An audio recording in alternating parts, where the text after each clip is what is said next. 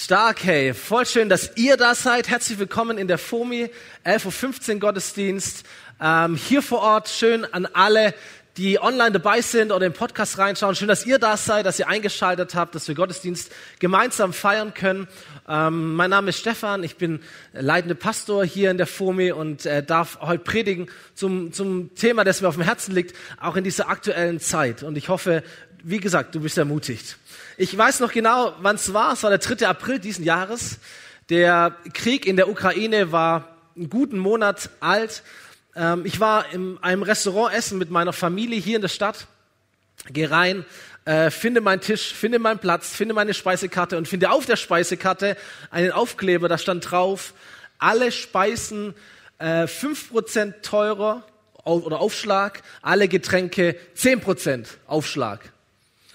Guck die Karte an, guck meine Frau an, guck meinen Geldbeutel an, ähm, überleg kurz, muss bisschen schlucken, rechne im Kopf zusammen und denke, oh, wir sind schon mal hier. Okay, passt schon, kriegen wir irgendwie hin. Es war der erste Moment, wo ich gemerkt habe, dass ähm, mein Geld weniger wert geworden ist. Dass ich mit der gleichen Summe an Geld weniger bekomme, wie ich es letzte Mal bekommen habe, als ich da war. Man nennt diesen Effekt Preissteigerung, wenn das Geld den Wert verliert, oder man nennt es auch Inflation. Und dieses Prinzip, dieses, dieses Gefühl, das merken wir an, an allen Enden oder an ganz verschiedenen Stellen. Äh, vielleicht bist du schon ein bisschen müde, vielleicht warst du einer von denen, die auch ihre, ihre, ihre, ihre erste dreistellige Tankquittung gepostet haben. Oh, guck mal das an und so weiter, als die Benzinpreise so gestiegen sind. Da reden wir nicht mehr von fünf oder zehn Prozent, da reden wir von 25 bis 30 Prozent Preissteigerung und Inflation. Ähm, letzte Woche war bei uns in der Straße Eigentümerversammlung. Danach habe ich eine Mail bekommen von ähm, Vermieter, der gesagt hat, okay, wir geben euch fair die, die neuen Kosten weiter. Ab dem nächsten Monat sollt ihr 35 Prozent mehr Nebenkosten zahlen. Von einem Monat auf den nächsten Monat ein Drittel mehr aufgrund der gestiegenen Energiepreise. Und äh, manche sagen, das ist erste Anfang. So, aktuell haben wir eine Gesamtinflation von acht Prozent in Deutschland, unterschiedliche Dinge, unterschiedlich hoch ähm, so hoch wie seit der Ölkrise nicht mehr, so vor circa 50 Jahren. Vielleicht erinnern sich manche von euch sogar noch daran. Das ist so ein bisschen das, das Allgemeine, die allgemeine Situation. Was das bedeutet, das merken wir persönlich nämlich genau in diesen Momenten, wenn wir einkaufen gehen und irgendwie nicht mehr unter 10 Euro einkaufen können, weil alles irgendwie teuer ist. Oder wenn wir tanken gehen oder essen gehen oder wenn die Nebenkostenabrechnung kommt. Ähm, so, da wird eine allgemeine Finanzkrise plötzlich eine persönliche Herausforderung. Und egal wer du bist, wir alle sind davon betroffen, stimmt's?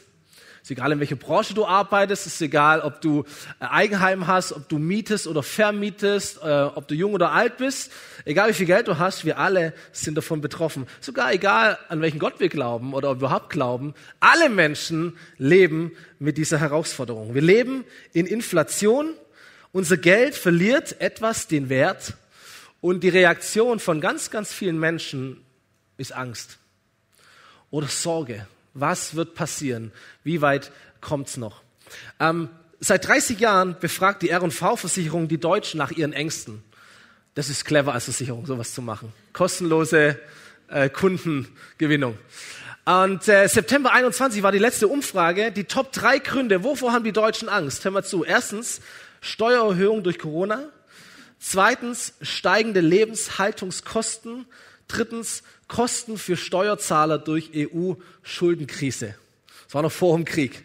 Da liest du nichts von Klima, du liest nichts von Corona, also gesundheitlichen Ängsten. Die Überschrift im Tagesspiegel, der diese Studie veröffentlicht hat, heißt, die größte Sorge der Deutschen ist das eigene Geld. Die größte Sorge der Deutschen ist das eigene Geld. Das ist die eine, vielleicht der Mainstream, die meisten Menschen. Es gibt aber noch ein paar andere Menschen, deren Reaktion aktuell ist nicht unbedingt die Angst und Sorge, sondern das Ausnutzen von Angst und Sorge, nämlich Gier. Sie sagen sich, hey, wenn da ein paar Sachen teurer werden, meins wird auch teurer. So, dann zahle ich für den Wein zehn Prozent mehr, obwohl es ein winnender Wein ist, wo ich genau weiß, wo die den herholen. Aber das wird einfach auch teurer gemacht, weil einfach alles teurer gemacht wird. Man nimmt es halt so mit rein. Deswegen freuen sich die Mineralölfirmen im Moment. Äh, deswegen steigen die Mieten äh, trotzdem weiter. Und auch einfache Güter werden teurer, weil einfach alles teurer wird. Inflation. So, in der, in der biblischen Kultur damals gab es so etwas wie Inflation nicht. Es gab ja auch kein, keine Möglichkeit, Geld zu drucken oder das irgendwie zu steuern. Aber es gibt eine Stelle, äh, wo gesagt wird, dass Inflation bzw. so Finanzchaos ein Kennzeichen für eine ganz bestimmte Zeit ist. Und es ist wichtig zu wissen, nämlich für das, was Christen die Endzeit nennen. Es ist die Zeit, wo wir nicht wissen, wie lang sie geht. Ähm, die Zeit, bevor Jesus Christus wieder auf diese Erde kommt, um seine Leute zu sich zu holen. Und es gibt ein, ein ganzes Buch in der Bibel, das Buch der Offenbarung, die diese Zeit beschreibt und es, es geht gut aus, okay? So viel mal jetzt schon gesagt. Ähm, Offenbarung Kapitel 6, lesen wir das. Die ganze Bildersprache kann ich jetzt nicht erklären, mir geht es ein bisschen um den Inhalt. Da heißt es, das Lamm brach das dritte Siegel auf und ich hörte die dritte Gestalt sagen, komm. Und nun sah ich ein schwarzes Pferd, das sind die sogenannten apokalyptischen Reiter. Vielleicht hast du den Begriff schon mal gehört.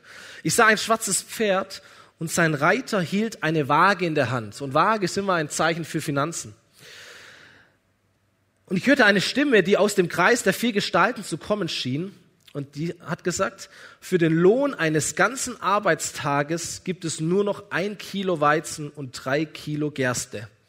Nur Öl und Wein gibt es zum alten Preis. Außer im Winnenden. nur Öl und Wein gibt es zum alten Preis. So, das ist interessant.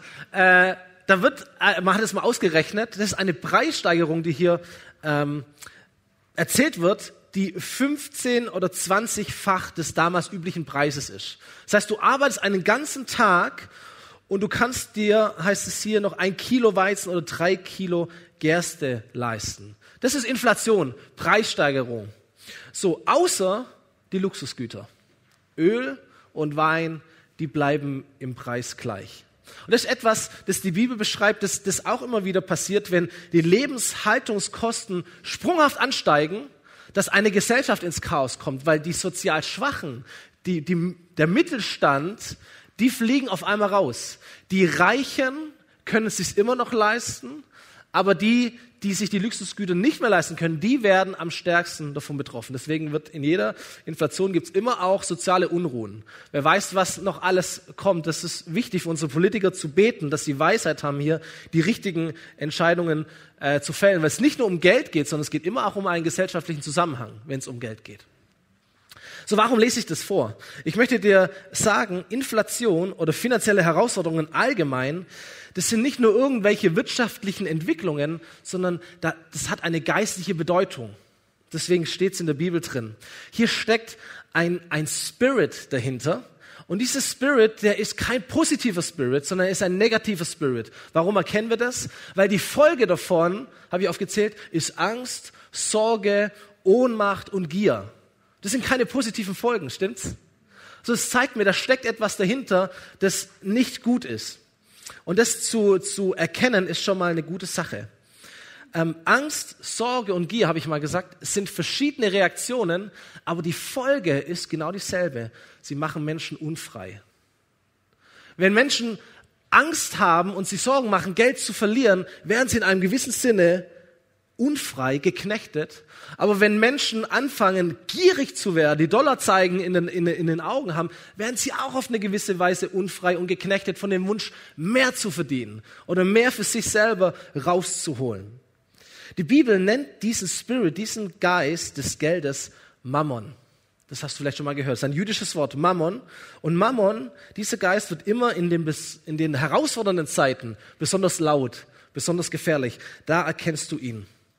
Das Gute daran ist, und deswegen möchte ich darüber sprechen, dass wie in jeder Krise auch immer eine Chance steckt, etwas zu lernen, etwas zu reflektieren, etwas zu erkennen und etwas anders zu machen. So in einer Finanzkrise wie die aktuelle ist eine Chance drin, dass du und dass ich, dass wir lernen, gut darauf zu reagieren, mit Glauben darauf zu reagieren, diesen Mammon nicht nur zu erkennen, sondern ihn auch zu besiegen und zu lernen, wie viel dein Umgang mit Geld zu tun hat mit deinem Glauben. Oder wie viel dein Glaube zu tun hat mit dem Umgang mit Geld. Wie auch immer. Und diese Dinge sind viel, viel enger miteinander verwoben, als wir manchmal glauben. Deswegen habe ich mal ganz gläubig diese Predigt genannt, wie du finanzielle Freiheit erlebst. Und ich glaube, alle Menschen sehen sich nach finanzieller Freiheit, aber wir haben nicht alle das richtige Verständnis davon. Viele Menschen sehen sich auch nach finanziell ausgesorgt haben. Ich bin mir nicht sicher, ob wir verstanden haben, ab welchem Punkt wir finanziell ausgesorgt haben. Weil die meisten Menschen denken, finanziell frei zu sein, hat mit einer bestimmten Menge an Geld zu tun. Stimmt's? Finanziell auszusorgen heißt, ich habe so viel, dass ich nicht mehr arbeiten muss. Das eine bestimmte Menge von Geld. Aber ich möchte dir sagen, ganz am Anfang dieser Predigt, ich glaube, finanzielle Freiheit kommt nicht durch eine bestimmte Menge an Geld, sondern durch eine bestimmte Rolle von Geld. Finanzielle Freiheit kommt nicht durch eine bestimmte Menge, sondern durch eine bestimmte Rolle von Geld. Ich möchte dir drei Tipps weitergeben, drei ganz einfache Tipps, wie du finanzielle Freiheit mehr erleben kannst. Aber gleichzeitig möchte ich dir Werbung äh, machen für eine Serie, die wir für fast zwei Jahren hier geprägt haben, 2020 im Oktober, die hieß, wenn Geld sprechen könnte. Und wir haben drei Sonntage nur über Geld gesprochen. Ähm, und es war eine richtig, richtig gute Serie. Also wenn du Podcasts schauen möchtest äh, oder hören möchtest, äh, such es mal. Ich darf das deswegen so lobenswerterweise erwähnen, weil es nicht unsere eigene Serie war. Die haben wir abgeschrieben zu großen Teilen, weil es so gute Prinzipien waren über den Umgang mit Finanzen. Die können dir helfen, wirklich ein anderes Mindset zu bekommen über dieses Thema. Und wer damals schon da war, der hört vielleicht den einen oder anderen Aspekt auch heute nochmal. So aus den vielen, vielen Bibelstellen zum Thema Finanzen möchte ich heute Verse lesen aus dem ersten Timotheusbrief, Kapitel 6. Und dann gehen wir es nach und nach ein bisschen durch. Paulus schreibt hier, der diese Gemeinde, äh, der viele Gemeinden gegründet hat, schreibt an seinen Lehrling Timotheus und sagt ihm, sag allen, die in dieser gegenwärtigen Welt reich sind, sie sollen nicht stolz sein und nicht auf ihr Geld vertrauen, das bald vergehen wird. Stattdessen sollen sie ihr Vertrauen auf den lebendigen Gott setzen, der uns alles reichlich gibt, was wir brauchen, damit wir uns daran freuen und es genießen können. Fordere sie auf, ihr Geld zu nutzen, um Gutes zu tun. Sie sollen reich an guten Taten sein, die Bedürftigen großzügig unterstützen und immer bereit sein, mit anderen zu teilen, was Gott ihnen gegeben hat. Auf diese Weise legen sie mit ihrem Besitz ein gutes Fundament für die Zukunft, um das wahre Leben zu ergreifen. Starke Verse, ja? So, das erste Statement von einem Mindset von finanzieller Freiheit habe ich ganz einfach genannt. Geld ist nicht mein Gott. Geld ist nicht mein Gott. Dieser Text beginnt folgendermaßen. Sag allen, die in dieser gegenwärtigen Welt reich sind, sie sollen nicht stolz sein und nicht auf ihr Geld vertrauen, das bald vergehen wird. So Fangfrage. Wer von uns ist reich in dieser gegenwärtigen Welt? Brav und ehrlich, ihr seid alle reich. Ich bin total reich. Wir gehören zu den absolut reichsten Menschen, die je auf dieser Welt überhaupt gelebt haben und die auch aktuell auf dieser Welt leben. Was bedeutet dieser Vers oder dieser Text gilt wem? Uns. Er spricht uns heute an. Sag allen, die in dieser gegenwärtigen Welt reich sind, was? Das erste, was sagt, hey, wenn wir Geld haben, dann haben wir auch gleichzeitig eine Entscheidung zu treffen, welche Rolle dieses Geld für uns spielt. Welche Rolle Geld für dich spielt, merkst du wann? Wenn das Geld nicht mehr so viel da ist, wie es schon mal war. Dann merkst du, welche Rolle Geld tatsächlich in deinem Leben spielt. Welche Rolle Geld für dich spielt oder wie sehr du auf Geld vertraust, merkst du, wenn Geld, wie es hier steht, vergeht. Zum Beispiel durch eine Inflation. Dein Geld weniger wert ist. So eine gute Art, um zu erkennen, was spielt Geld eigentlich für eine Rolle in meinem Leben und ist Geld vielleicht etwas mehr, als es eigentlich sein sollte für mich? Ist es vielleicht sogar so eine Art Gott oder eine Art Götze geworden? Ist, wenn man sich ein paar gute Fragen stellt und die ehrlich beantwortet. Zum Beispiel die Frage, fühlt sich mein Leben gerade unsicherer an, weil ich nicht weiß, ob mein Geld sicher ist? Kannst du mir überlegen. Oder verliert mein Leben an Wert und Sinn, weil ich Finanzen und Besitz verliere? Oder bin ich unruhig, oder aggressiv, sorgenvoll oder sogar deprimiert, weil meine materiellen Güter bedroht sind, die ich für unverzichtbar halte, obwohl sie es gar nicht sind. So, ihr merkt, das sind so, sind so ein paar tiefergehende Fragen und, und wenn du mal ehrlich beantwortest, dann merkst du, hey, manchmal hat Geld einen viel höheren Stellenwert, als, als es eigentlich gut wäre für uns. Ich möchte mir und dir sagen, wenn unsere größte Angst mit Geld zu tun hat, oder unser größter Verlust mit Geld zu tun hat oder unser größter Trost mit Geld zu tun hat oder unser größtes Glück oder unser größter Stolz mit Geld zu tun hat oder wenn das eine unerhörte Gebet, das dich zum Zweifeln an Gott bringt, etwas mit Geld zu tun hat, dann sind das Kennzeichen dafür, dass Geld in unserem Leben eine zu mächtige Rolle spielt.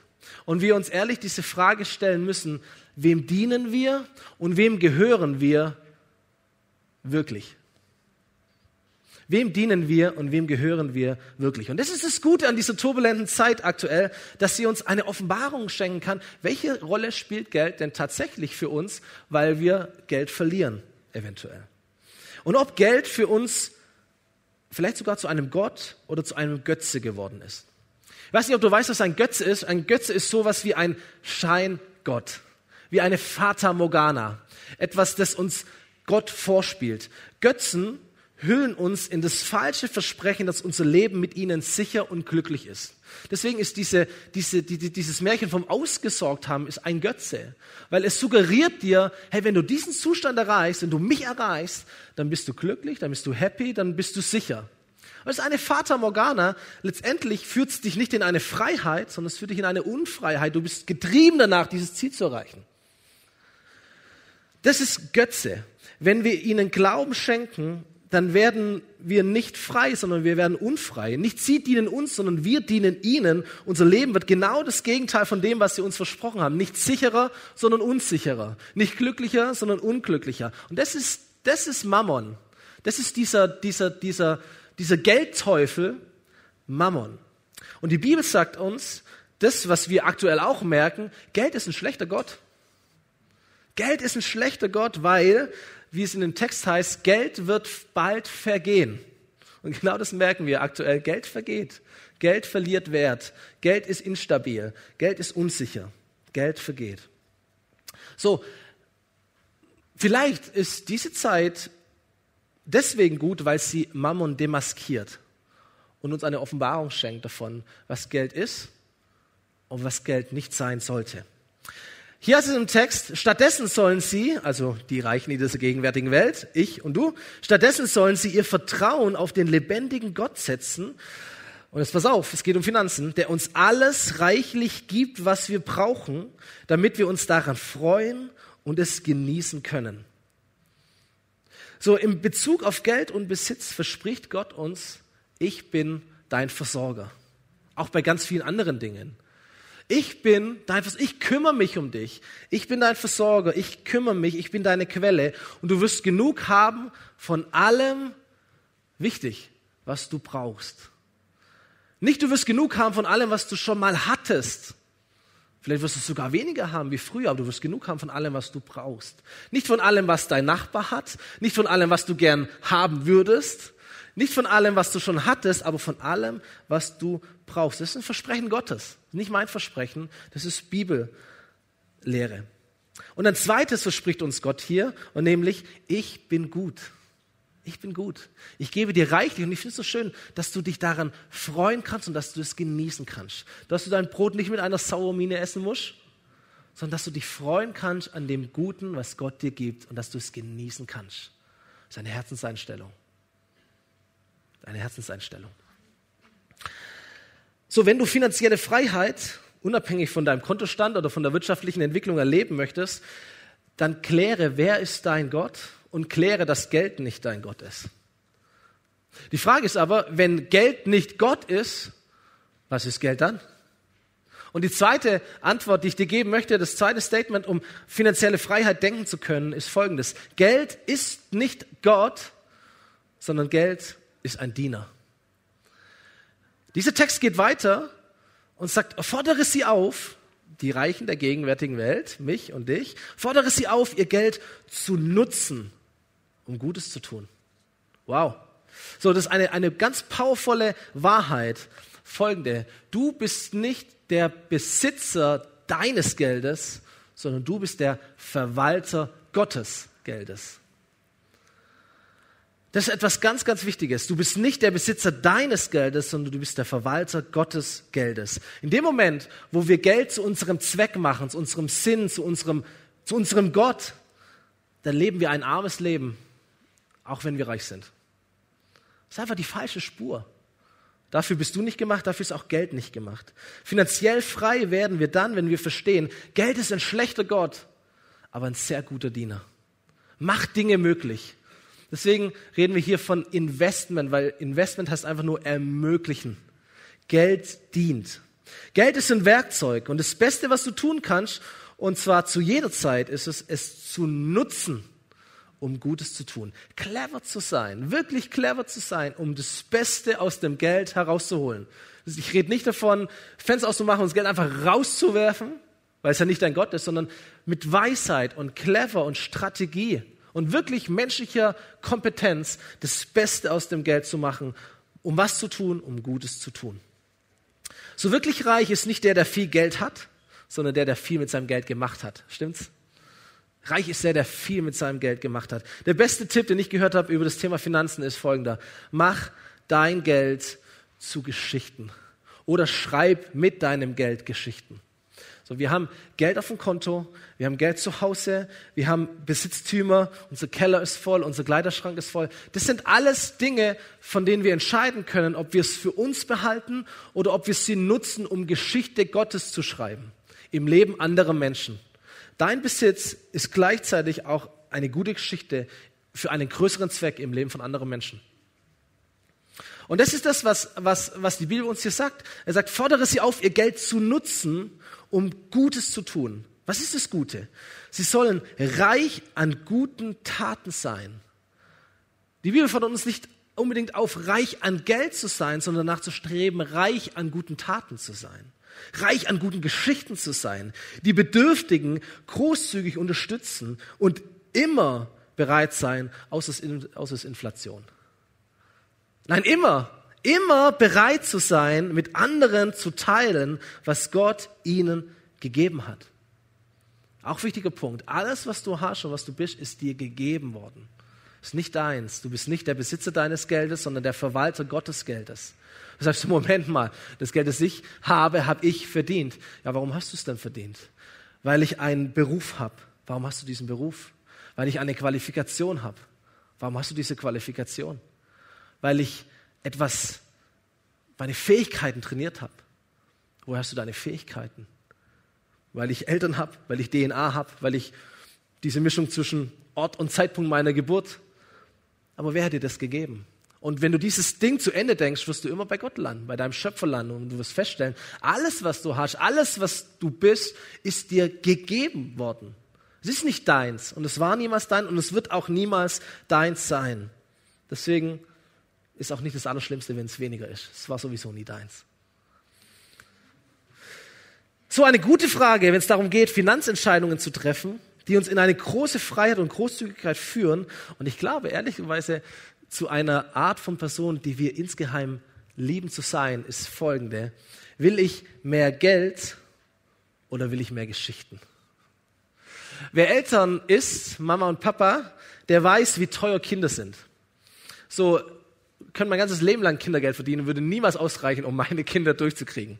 Jemand hat mal ausgerechnet, dass ein Kind 130.000 Euro kostet bis zum 18. Lebensjahr. Ohne Inflation. 130.000 Euro. Also ich habe drei Stück von denen. Das seht ihr mal, wie reich ich tatsächlich bin.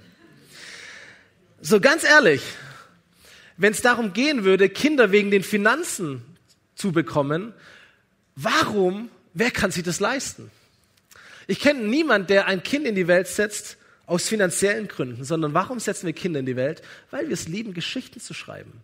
Familiengeschichten zu schreiben, die Geschichte dieser Welt zu schreiben, die Geschichte der nächsten Generation zu schreiben, weil wir tief in uns drin wissen, wir sammeln lieber Geschichten als Geld. Und dass wir eigentlich lieber reich an guten Taten sein wollen, als reich an Finanzen. Und deswegen investieren wir in unsere Kinder.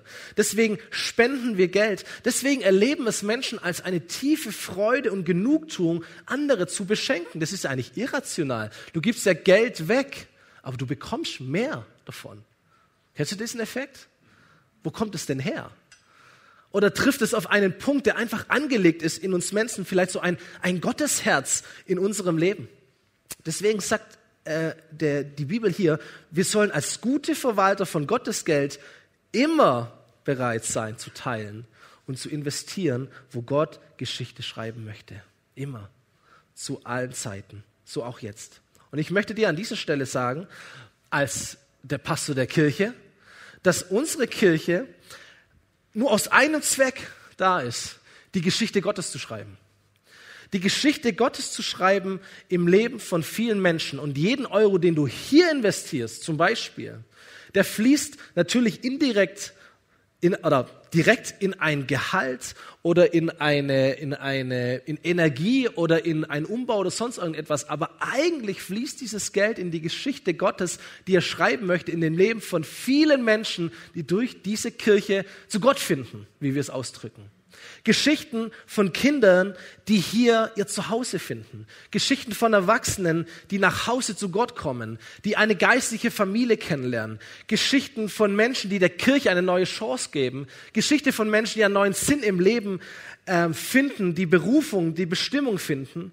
Geschichten von Menschen, die Heilung erfahren, die Versöhnung in ihrem Leben erfahren. Geschichten von Menschen, die gestärkt werden, die ermutigt werden und die wiederum in ihrem Alltag, in ihren Berufen, in ihren Unis, in ihren Schulen einen Unterschied im Leben anderer Menschen tun. Das sind die Geschichten, weswegen diese Kirche gegründet ist und was diese Kirche antreibt. Und jeden Euro, den du hier investierst, schreibt diese Geschichte.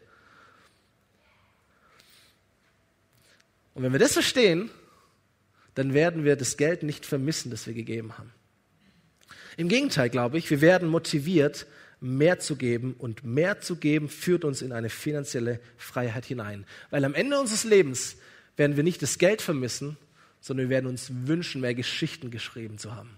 Stimmt's? Das ist der Grund, warum Oma und Opa so großzügig sind. Weil sie wissen, ey, so lange habe ich nicht mehr. Das Beste, was ich mit meinem Geld anfangen kann, ist es clever zu investieren für die nächste Generation, um Geschichte zu schreiben. Aber diesen Effekt, dass das letzte Hemd keine Taschen hat, das kennen wir alle. Das kennt sogar der Volksmund. Die Frage, die ich habe, ist, warum lernen wir das erst, wenn wir alt sind?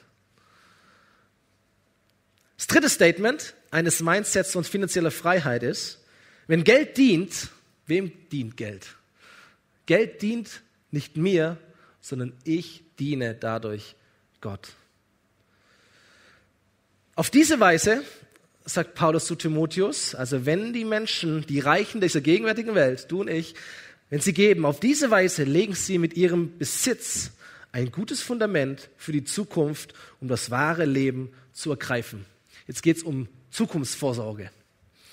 Um es klar zu sagen, ich glaube, großzügig zu sein, freigebig zu sein, macht dich frei. Freigebigkeit macht den frei, der gibt. Großzügig und freigebig zu sein, ist auch das Herz Gottes. Das siehst du quer durch die ganze Bibel. Das Herz Gottes, großzügig und freigebig zu sein. Großzügig und freigebig zu sein, um Gottes Geschichte zu schreiben. Nochmal, nicht die Fenster zu öffnen und das Geld einfach irgendwo rauszuschmeißen, sondern um Gottes Geschichte zu schreiben, ist nicht nur der Weg, um frei von der Macht des Mammons zu werden, sondern ich glaube, es ist auch die beste Anlegemöglichkeit, die es gibt für ein gutes Fundament für die Zukunft, wie das Paulus hier ausdrückt. Ich glaube, die beste Zukunftsvorsorge ist nicht Geld zu sammeln, sondern Geld zu investieren für die richtige Sache. Wir denken, wenn ich für die Zukunft vorsorgen möchte, dann spare ich dann halte ich das Geld zusammen, wo auch immer, in meinen Aktien, in meinem Haus, in meinem Sparbuch, unter dem Kopfkissen, wo auch immer. Aber hier lesen wir, die beste Zukunftsvorsorge ist nicht Geld zu sammeln, sondern Geld zu investieren für die Geschichte Gottes in Menschen. Und ich sage es ein bisschen anders. Himmlischen Reichtum sammelt man, indem man weltlichen Reichtum investiert. Das ist zumindest das, was Jesus uns erzählt in der bekanntesten Predigt, die er auf dieser Welt gehalten hat, die übrigens zu einem Viertel aus finanziellen Aspekten besteht, die sogenannte Bergpredigt. Er sagt in der Bergpredigt, Kapitel 6 des Matthäus-Evangelium, sammelt keine Reichtümer hier auf der Erde an, wo Motten oder Rost sie zerfressen oder Diebe einbrechen und sie stehlen können, und ich ergänze mal, oder eine Inflation sie entwerten wird, sondern sammelt euch Reichtümer im Himmel, wo sie weder von Motten noch von Rost noch von Inflation zerfressen werden und vor Dieben sicher sind. Was ich hier rauslese, ist folgendes. Erstens, wir alle sammeln. Wir alle sammeln. Wir alle sparen. Wir alle wollen unser Schäfchen ins Trockene kriegen. Wir alle stellen uns dieselben Fragen. Wo gibt es den besten Profit? Das ist eine menschliche Frage. Wir alle sammeln. Die Frage ist nur, wo sammeln wir? Wo sammeln wir? Und Jesus sagt uns, wenn ihr auf der Erde Reichtum sammeln wollt, könnt ihr gern machen, aber es wird zergehen. Vielleicht sind es nicht mehr die Motten und der Rost, die Diebe, vielleicht die Inflation, was auch immer. Aber wir wissen das. Auch, du kannst dein Geld auch in Häuser anlegen, auch die Häuser werden irgendwann vergehen. Diese Welt ist nicht dazu da, dass sie bestehen wird. Es wird vergehen. Wenn wir aber auf dieser Erde unser Geld als Diener und als Werkzeug benutzen, um Gottes Geschichte zu schreiben, Schätze im Himmel sammeln, investieren in den Himmel, in die Himmelsgeschichte investieren, dann werden sie bestehen bleiben, sagt uns Jesus. Wo sammeln wir? Und dann sagt Jesus, denn wo dein Reichtum ist, da ist dein Herz. Und jetzt merken wir, wie sehr Glaube und Finanzen verwoben sind in unserem Leben, ob wir das wollen oder nicht. Manchmal ist unser Kontoauszug unser größtes Glaubensbekenntnis. An was glaubst du wirklich? Was ist dir wirklich wichtig? Wo dein Reichtum ist, da ist auch dein Herz. Und die Frage, wie setze ich Finanzen ein? Für was setze ich Finanzen ein? Ist immer auch ein Zeichen meines Glaubens und meiner Jesus-Nachfolge. Und dann schließt Jesus diese Passage und sagt, niemand kann zwei Herren dienen. Immer wird er den einen hassen und den anderen lieben oder dem einen treu ergeben sein und den anderen verabscheuen. Ihr könnt nicht gleichzeitig Gott und dem Mammon, dem Geldgeist, dienen. Deswegen habe ich am Anfang gesagt, finanzielle Freiheit kommt nicht durch eine bestimmte Menge an Geld, sondern kommt durch eine bestimmte Rolle von Geld. Wem dienst du? Wem gehörst du wirklich? Das könnte dein, dein Mindset ein bisschen verändern über finanzielle Freiheit. Erstens, Geld ist nicht mein Gott. Geld ist überhaupt nicht ein Gott, sondern ein Diener. Und Geld dient aber nicht mir, sondern ich diene dadurch Gott und dem Reich Gottes, das sich in seiner Kirche sichtbar organisatorisch zeigt. So, wenn du finanzielle Freiheit erleben möchtest, ich glaube, dieses Mindset kann dir helfen, äh, da vorwärts zu kommen. Und wenn du es umsetzen möchtest, habe ich einen ganz einfachen und einen herausfordernden Tipp an dich. Fang an, finanziell zu geben. Und wenn du noch nicht gibst, äh, oder wenn du schon gibst, dann steigerst, um finanziell zu geben. Und du wirst merken, was das mit dir tut. Wenn ich sagen, wenn du deine Finanzen kontrollieren möchtest, gib sie her. In dem Moment, wenn du denkst, ich habe Geld unter Kontrolle, wird das Geld über dich Kontrolle bekommen. In dem Moment, wo du denkst, ich habe Geld, wird Geld dich haben. So das, das, das beste Mittel, um frei davon zu werden, ist Geld loszulassen. Geld zu spenden, zu investieren, Geld zu geben. Wenn du Materialismus oder Kapitalismus bekämpfen willst, dann geh nicht demonstrieren, sondern gebe Finanzen her. Wenn du frei werden willst von einem inneren Hunger nach mehr oder einer inneren Angst vor weniger, gib. Gib Finanzen. Gib Finanzen her. Das ist der Grund, nicht Gott ist der Grund, unser Herz ist der Grund, warum Gott sich ein Prinzip überlegt hat und in die Bibel hat hineinschreiben lassen, das man kennt unter dem sogenannten Zehnten. Wir finden die Begründung, ganz interessante Stelle, auch in dieser heutigen Zeit, im alttestamentlichen Buch Maleachi Kapitel 3. Da heißt es, dass Gott sagt, bringt den kompletten zehnten Teil eurer Ernte ins Vorratshaus, damit es in meinem Tempel genügend Nahrung gibt. So ist eine andere Zeit. In unserer heutigen Kultur und Zeit ist, wir haben kein Vorratshaus, wir haben keinen Tempel, aber wir haben eine lokale Kirche, in der Menschen zugehörig sind. Ein, ein Vorratshaus, wo du empfängst, wo du geistlich genährt wirst und wo du geistlich Speise auch anderen Menschen gibst, wo ein Miteinander ist von Geben und Nehmen, in dem du mit anderen Menschen Gott feierst, Gott nachfolgst, in der du dienst und im Leben anderer Menschen einen Unterschied machst und auch bekommst. Und Gott sagt, bringt den kompletten Zehnten eurer Ernte in dieses, in dieses Haus. Und dann sagt er, stellt mich damit, mit dieser Haltung, mit diesem Prinzip, stellt mich auf die Probe, spricht der allmächtige Herr, ob ich nicht die Fenster des Himmels für euch öffnen und euch mit unzähligen Segnungen überschütten werde. Fährt Gott richtig groß hoch. So. Ich möchte dir sagen, dein Geld ist nicht dazu da, dich herauszufordern, sondern Gott herauszufordern. So lese ich das in diesem Text. Ja, stellt mich auf die Probe, fordert mich heraus, sagt nicht irgendjemand, sondern spricht der allmächtige Herr. Fordert mich heraus und stellt fest, das, was wir schon platziert haben. Gott ist mein Versorger. Gott ist meine Quelle. Stellt fest, wie sieht es mit eurem Glauben aus? Wie sieht es mit eurem Gehorsam aus? Der Glaube daran, dass Gott versorgt, zeigt sich unter anderem auch in dem Gehorsam, einen zehnten Teil zu geben, was dazu sorgen wird, sagt Gott, dass er die Fenster des Himmels öffnet und Segen überschüttet. Das heißt, Glaube setzt Segen frei. Das ist kein Wohlstandsevangelium. Und stellt fest, sagt er, dass finanzielle Turbulenzen, wie zum Beispiel eine Inflation, dich nicht fressen werden. Der nächste Vers heißt, euretwegen werde ich den Fresser bedrohen, damit er euch nicht mehr um eure Ernte bringt, damit der Weinstock auf dem Feld wieder Früchte trägt, spricht der allmächtige Herr. Jesus hat auch schon vom Fresser gesprochen. Und hier wird auch vom Fresser gesprochen. Ich werde den Fresser bedrohen. Weißt du, ob du den Fresser kennst, der immer das, das Geld auffrisst? Ich, ich ermutige dich, Gott beim Wort zu nehmen, finanzielle Freiheit zu erleben, indem du gibst, auch und gerade in, deiner, in einer Zeit, in der das Geld scheinbar weniger zu werden wird. Fang an mit dem, was du hast.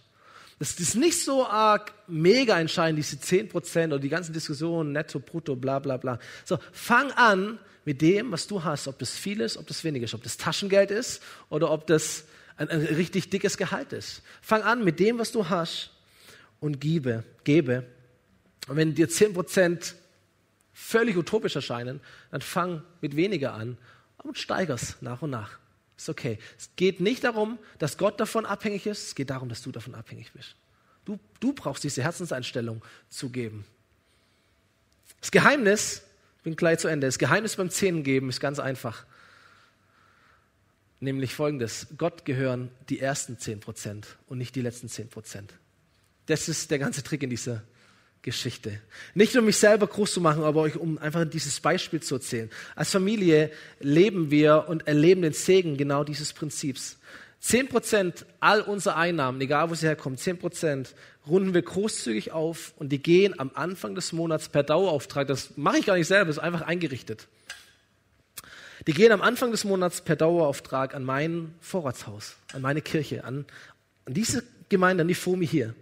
So, wir schauen nicht am Ende des Monats, oh, was ist noch übrig, was können wir davon Gott geben, sondern wir geben zuerst Gott und schauen, was ist übrig, von was können wir leben. Und das macht den ganzen Unterschied. Nicht Gott vom Übrigen zu geben, sondern vom Übrigen zu leben und zuerst Gott zu geben. Das ist das Prinzip. Und ja, natürlich, wir werden auch jetzt wieder, wir sind relativ lax gewesen in der letzten Zeit als Familie. Wir werden jetzt auch wieder unsere Finanzen aufschreiben. Wir werden wieder Buch führen. Wir werden uns ein bisschen zusammennehmen müssen. Wir werden äh, vielleicht weniger Auto fahren und mehr Fahrrad. Mal schauen. Wir werden ähm, vielleicht weniger essen gehen, Genussmittel sparen. Aber ich sage euch, was wir niemals machen werden. Wir werden niemals Gottes Geld veruntreuen. Weil ich bin davon abhängig, dass die Fenster des Himmels über meinem Leben offen sind. Und wenn ich eins verstanden habe, ist, dass finanzielles dass wenn wir unseren finanziellen Job tun, tut Gott seinen finanziellen Job. Und die Fenster des Himmels verspricht er über denen, die ihm treu sind, auch in den finanziellen Aspekten. Alles andere hat sich dem zu fügen. Die Band darf nach vorne kommen für den letzten Song. So, Inflation ist real. Keine Frage. Finanzkrise ist real. Keiner weiß, was der Herbst bringt. Keiner weiß, was der Winter bringt. Deswegen war es mir wichtig, das jetzt schon zu platzieren, um uns ein bisschen vorzubereiten und zu inspirieren ähm, und zu merken, wir leben in spannenden Zeiten und wir wissen nicht, was kommt. Aber wir können wissen, wie wir reagieren auf das, was kommt. Und möchte dich so ermutigen, dass du nicht mit Angst reagierst. Möchte dich so ermutigen, dass du nicht mit Sorgen reagierst. Möchte dich ermutigen, dass du nicht mit Ohnmacht reagierst wie die Kaninchen vor der Schlange, vor, deinem, vor deiner Tagesschau-App und eine Nachricht nach der anderen und du wirst immer kleiner und Gott in dir wird immer kleiner und dein Glauben wird immer kleiner und dein Mut wird immer kleiner. Ich möchte dich ermutigen, dass du nicht diese Welt flüchtest, sondern dass du mit Glauben reagierst.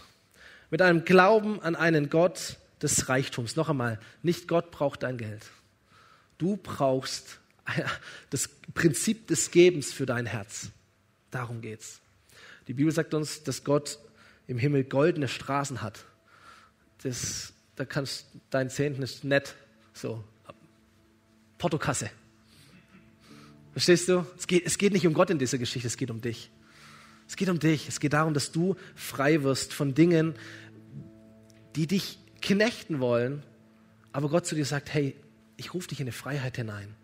Ich rufe dich in eine Freiheit hinein, aber das ist nicht Fingerschnipsen und ein Gebet und dann ist gut, sondern das hat mit unserer Einstellung zu tun. Das hat mit unserer Haltung zu tun. Das hat mit unseren Entscheidungen zu tun. So ich ermutige uns, an einen Gott des Reichtums zu glauben und gehorsam zu sein, indem wir Prinzipien des Gebens leben in unserem Leben, egal wie die Zeit ist. Und vielleicht gerade in einer herausfordernden Zeit, weil wir dann umso sehr und umso mehr merken, dass er wirklich segnet und es zählt. Letzter Vers, den finde ich so großartig, von Malachi heißt, dann werden euch alle Völker beglückwünschen, denn euer Land wird ein Land der Freude sein, spricht der allmächtige Herr. Das nehme ich mal mit so als ein, ein Zukunftsbild, als eine Vision. Inmitten eines Landes von Angst oder Gier oder Ohnmacht und Sorgen gibt es ein Land der Freude. Ein Land, wo Menschen sagen, wow, also wie auch immer du das machst, aber ich beglückwünsche dich. Du bist gesegnet. Ihr seid gesegnet. Ein Land der Freude. Komm, wir stehen gemeinsam auf und ähm, singen dieses letzte Lied, beten Gott an. Hör dieses Lied, ein, ein Glaubenssong. Und ich würde gerne noch beten zum Schluss der Predigt mit uns davor. Jesus, ich danke dir, dass du ein guter Gott bist. Ich danke dir, dass du gute Prinzipien für unser Leben in dein Wort hast hineinschreiben lassen, Jesus. Und ich danke dir, dass wir es leben dürfen und dass wir es glauben dürfen, dass es funktioniert, Jesus. Und Herr, als, erst, als allererstes wollen wir beten und wollen echt als Kirche in den Riss drehen für unsere politisch Verantwortlichen, Jesus. Herr, wir glauben, du bist Schöpfer von Himmel und Erde und du regierst auch über Himmel und Erde. Das heißt, was auch immer Politiker tun und tun können, Jesus, du lenkst ihre Herzen wie Wasserbecher, lesen wir in der Bibel. Und auch wenn wir ganz vieles überhaupt nicht verstehen, warum was wie geschieht oder warum nicht etwas anderes geschieht, Jesus, kommen wir zu dir und wir beten um Weisheit für unsere politischen Entscheidenden. Herr, wir segnen die Regierungen nicht nur in Deutschland, sondern auch in Europa, auf dieser ganzen Welt, Herr, dass sie Verantwortung vor dir erkennen, dass sie Weisheit von dir bekommen und dass sie Leitung zum Besten des Volkes ausüben können, Herr. Es sind so unglaublich schwierige Entscheidungen, die da auf dem Tablett liegen, Jesus. Und wir beten um göttliche Lösungen, Herr. Wir beten um göttliche Lösungen. Herr, wir beten um einen Frieden, der vom Himmel diese Welt heimsucht, dass dieser schreckliche Krieg in der Ukraine beendet wird, Herr, dass die Versorgung der Welt wieder klargestellt wird, Jesus. Wir jammern über Benzinpreise und in Afrika verhungern die Menschen, weil das Getreide aus der Ukraine nicht rauskommt. Jesus, ein himmelschreiendes Unrecht und wir beten im Namen von Jesus, dass du eingreifst und dass es Lösungen gibt für diese Probleme. Und Herr, aber wir, wir, wir beten nicht nur für die große, weite Welt, sondern wir beten auch für unser Herz an diesem Tag heute. Und wir beten, dass wir ähm, gute göttliche Prinzipien in unser Leben implementieren, Jesus. Nicht aus einem Egoismus heraus, okay, dann, dann segne mich Gott, großartig, sondern weil wir als deine Kinder deinen Willen ehren wollen und weil wir deinen Willen leben wollen. Und das Nebenprodukt davon ist, dass es uns sogar noch zum Besten dient. Halleluja, so gut bist du. Und dafür danke ich dir und dafür preise ich dich. Und wir wollen dich anbeten. Und ich möchte jeden einzelnen von uns segnen, auch hier und auch im Livestream zu Hause, Jesus. Wie viel Geld auch immer wir haben, welche Sorgen und Nöte wir auch immer haben, aber dass du uns hilfst, ganz konkret zu, in unserem Leben, in unserer Familie, in unserem Unternehmen, wo auch immer wir sind, das Richtige, Göttliche zu tun, um dir treu zu sein, dir gehorsam zu sein, unseren Glauben zu zeigen. Und wir bitten dich um die offenen Fenster des Himmels. Wir bitten dich, halte deine Versprechen ein, segne du dein Volk und mach uns zu einem Land der Freude, das einen Unterschied macht in dieser Stadt und in dieser Gesellschaft. In dem Namen von Jesus. Amen.